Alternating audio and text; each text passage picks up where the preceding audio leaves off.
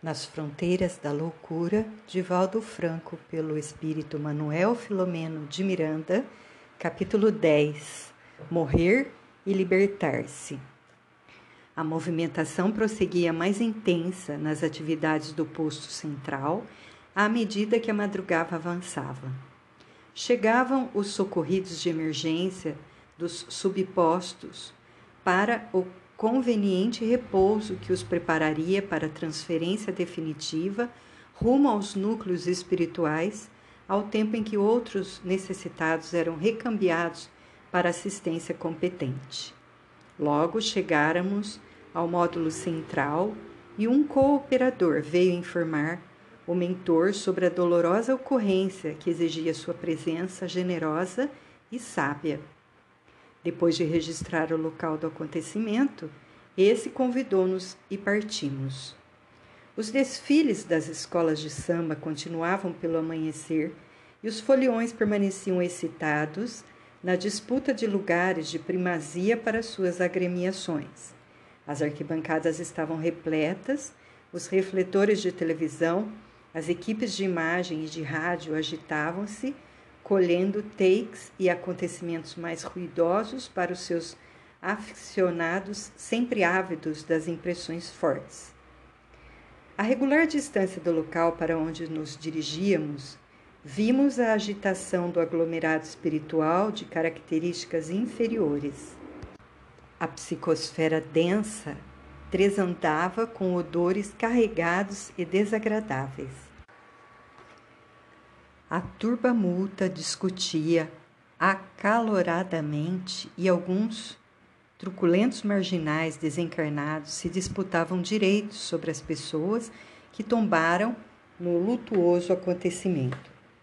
A menos de cem metros fomos recebidos pelo irmão Agenor, encarregado do atendimento naquela área, com um grupo de servidores que de pronto sintetizou a tragédia. Eram cinco jovens que pareciam embriagados e trafegavam com velocidade quando outro veículo fez uma ultrapassagem rápida. O mesmo não concluir o lance quando freou violentamente em razão de um obstáculo à frente.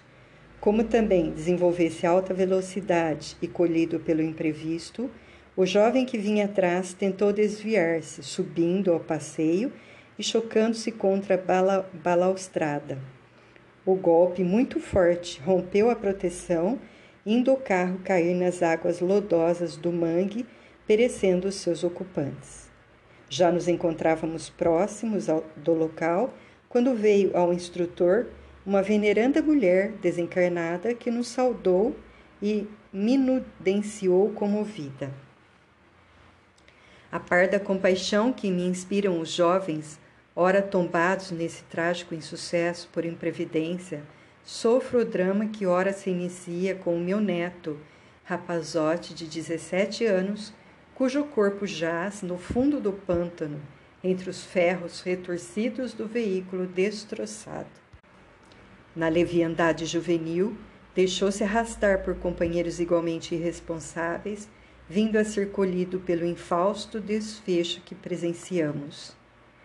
Porque me encontrasse de serviço em local próximo, senti a mente do netinho tresvariando no excesso das alegrias dissolventes.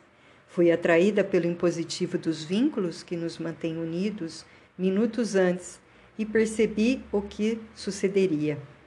Tentei induzi-lo a interferir com o um amigo para que diminuísse a velocidade e não consegui. Inspirei-o a que mandasse parar sob a justificativa de alguma razão porque estivesse indisposto e não logrei resultado. A sua mente parecia entorpecida, não me registrando o pensamento. Acompanhei a tragédia sem nada poder fazer. Receio agora que ele e os outros venham a cair nas mãos dos irmãos, infelizes vampirizadores das últimas energias orgânicas que se preparam para os assaltar. Dr. Bezerra tranquilizou-a com breves apontamentos. Quando fomos vistos pelos espíritos estúrdios do, do, do estos, imprecações absurdas choveram sobre nós. Éramos quatro servidores em nome do bem, enquanto os agressores formavam uma horda expressiva ruidosa e agressiva. O amigo induziu-nos mentalmente à harmonia íntima e à confiança integral de que nos revestimos, evitando qualquer sintonia com os rebeldes que nos incitavam a reações indevidas. Chegaram os salvadores, baldoou atrevido perseguidor de faces patibular, retratando todo o infortúnio que fingia não sofrer. Vem em nome do crucificado, que a si mesmo nem sequer se salvou. Um coro de blasfêmias estrugiu no ar. Punhos se levantaram cerrados e as agressões verbais sucederam-se ameaçadoras. Formemos uma muralha em torno deles, rosnou ímpio verdugo que se aproximou de nós, denotando as suas intenções maléficas. E impeçamos que se intrometam em nossos direitos. Esmaguemos os impostores, não convidados. Percebi o semblante do instrutor que orava quando fazíamos nós outros, e subitamente ele se transfigurou. Uma luz irradiante dele se exteriorizou, débil a princípio e forte a seguir, envolvendo-nos aos quatro. Enquanto começaram a cair leves flocos de delicadíssima substância igualmente luminosa, que parecia provocar choques na malta irreverente, graças às desencontradas reações que eclodiam no desespero que os assaltou de repente. São feiticeiros perigosos, pontificaram alguns que se afastaram assustados. Desencadeiam o fogo do céu que nos está a queimar. Fujamos daqui. São anjos de Deus que nos podem socorrer, expressaram os mais infelizes, caindo de joelhos e mãos postas, recordando as atitudes dos seus cultos antigos. Socorrei-nos e retirai-nos dessa vida purgatorial. São apenas mágicos, utilizando-se de forças mentais que nos não intimidam, exclamaram os mais pertinazes malfeitores que teimavam em permanecer. Os desgraçados que acabam de morrer são nossos, e daqui não arredamos pé. As sentenças acrimoniosas, ensurdecedoras, prosseguiam enquanto se intensificava a divina resposta à prece ungida de amor. Um clarão mais forte fez-se de inópino que atemorizou a súcia furibunda que se dispersou em verdadeira alucinação. Rapidamente, diluiu a treva densa e desapareceram os comensais da maldade, vítimas de si mesmos que eram, ficando o ambiente respirável. Permaneciam-me, porém, as impressões fortes da cena de disputa que vira. Eram vagabundos e seres feceninos, animalescos, lupinos e simiescos, enquanto os que preservavam as formas embora com anomalias, estavam andrajosos e sujos, formando um quadro dantesco realmente apavorante. Eu já possuía alguma experiência nas regiões inferiores e em outras tarefas de assistência. Não obstante, aqueles grupos, vitalizados pelas emanações humanas no desenfreio da orgia, pareceram-me mais horripilantes e temerosos. O benfeitor Percebeu minha perplexidade ao anotar o pedido de socorro dos mais tímidos sofredores e veio em meu esclarecimento. Não estranhe, irmão Miranda, a nossa atitude de silêncio, nem a interprete como indiferença à dor do próximo. Nossos irmãos doentes não se encontram em desvalimento. O auxílio do alto nunca falha. Esse não é o momento de socorrê-los. A nossa tarefa aqui tem outra finalidade que devemos atender com presteza. O apelo de ajuda resulta-lhes no momento do medo e não de um sincero desejo de renovação. Todos respiramos o clima dos interesses que sustentamos.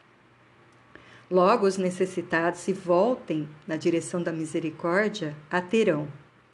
Equipes especializadas para esse mister assistem os padecentes, sem que esses se deem conta, apenas aguardando oportunidades que lhes sejam propiciadas pelos enfermos a fim de ministrar-lhes ajuda.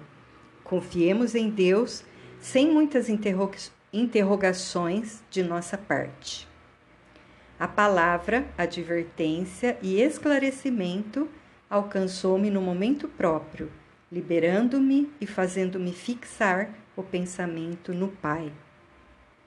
Quanto mais violentos e vulgares os comportamentos humanos, mais fáceis presas fazem-se as criaturas submetidas aos seus algozes desencarnados, sofrendo-lhes as injunções penosas, sustentam-lhes as forças mediante as densas emanações mentais e exteriorizações fluídicas, nas quais aqueles se lucupletam, formando grupos de obsidiados em larga subjugação de refazimento improvável. Exploram-lhes as energias os espíritos, que por sua vez passam a depender das vítimas em parasitose inditosa desequilibrada. Não havia tempo, porém, para mais demoradas reflexões. A prece do benfeitor atraíra cooperadores das cercanias que se aproximaram. Na balaustrada aglomeravam-se algumas pessoas contristadas, comentando a ocorrência. O tráfego se interrompera e as buzinas soavam inclementes. A polícia foi informada por transeunte prestimoso, mas ainda não chegara.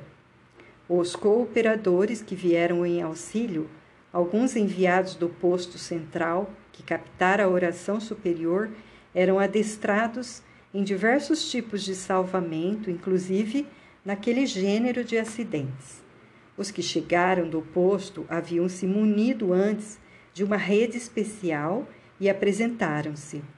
O mentor convidou-nos à concentração e descemos ao fundo do mangue, repleto de resíduos negros densamente pastosos, betume e restos de solventes, ulha, petróleo bruto, misturaram-se no solo pestilento do canal onde o veículo mergulhara, no qual pereceram asfixiado os moços. Quatro cooperadores distenderam a rede que se fez luminosa à medida que descia suavemente sobre os despojos, superando a escuridão compacta.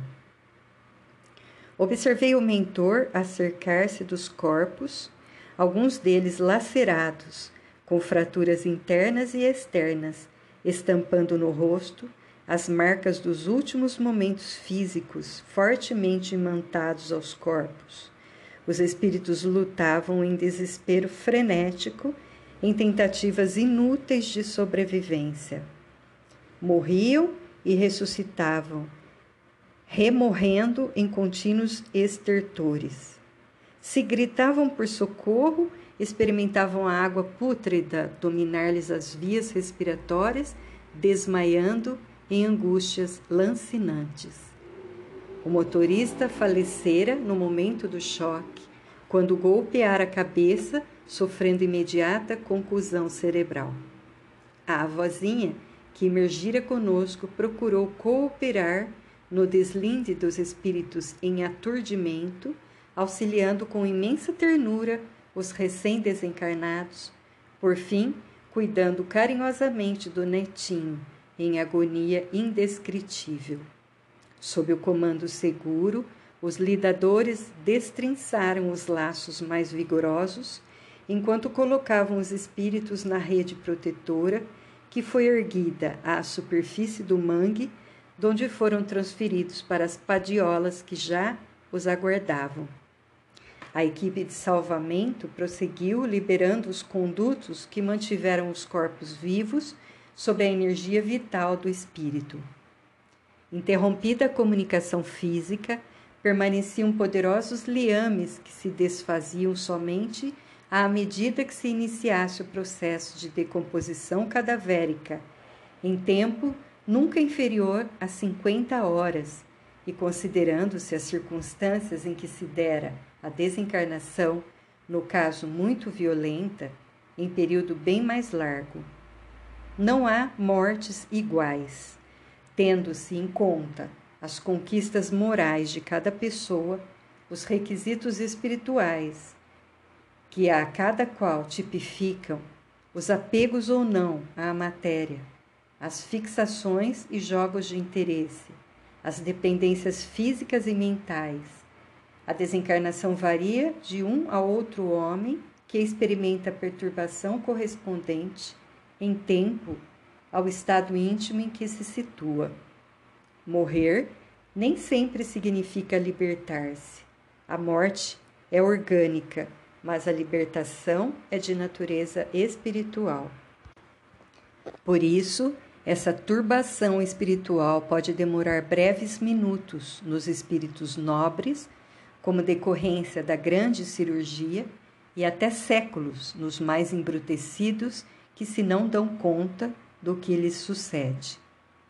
Nas desencarnações violentas, o período e intensidade do desajuste espiritual correspondem à responsabilidade que envolveu o processo fatal. Acidentes de que se não tem uma culpa atual, passado o brusco choque, sempre tornam de menor duração o período perturbador do que ocorrendo em condições de intemperança moral, quando o descomedido passa a ser em curso na condição de suicida indireto. O mesmo sucede nos casos de homicídio, em que a culpa ou, ou não de quem tomba responde pelos efeitos em aflições que prossegue experimentando.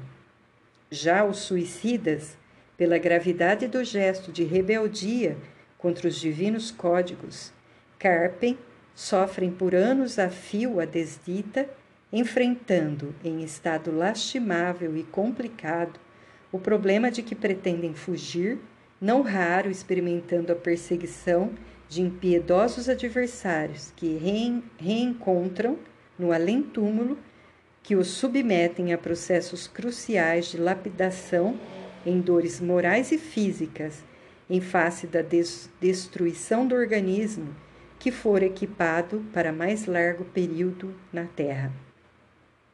A operação de desintegração dos laços fluídicos com os despojos físicos que ali se realizava Demorou por meia hora aproximadamente. Emergimos ao terminá-lo e comovi-me com a ternura com que a avó envolvia o neto adormecido, que estremecia de momento a momento sob o efeito das reações venenosas remanescentes do corpo de que se despojara. A polícia estava chegando ao local trazendo um carro guincho para a operação de retirada do veículo submerso. Curiosos de um lado e do outro da vida, confabulavam, enquanto alguns apresentavam informes e explicações. Partamos daqui, determinou o orientador, pois nada mais há a fazer. O sol brilhava sobre a cidade em meio reboliço, apesar da música bulhenta em algumas avenidas e o desfile que prosseguia interminável.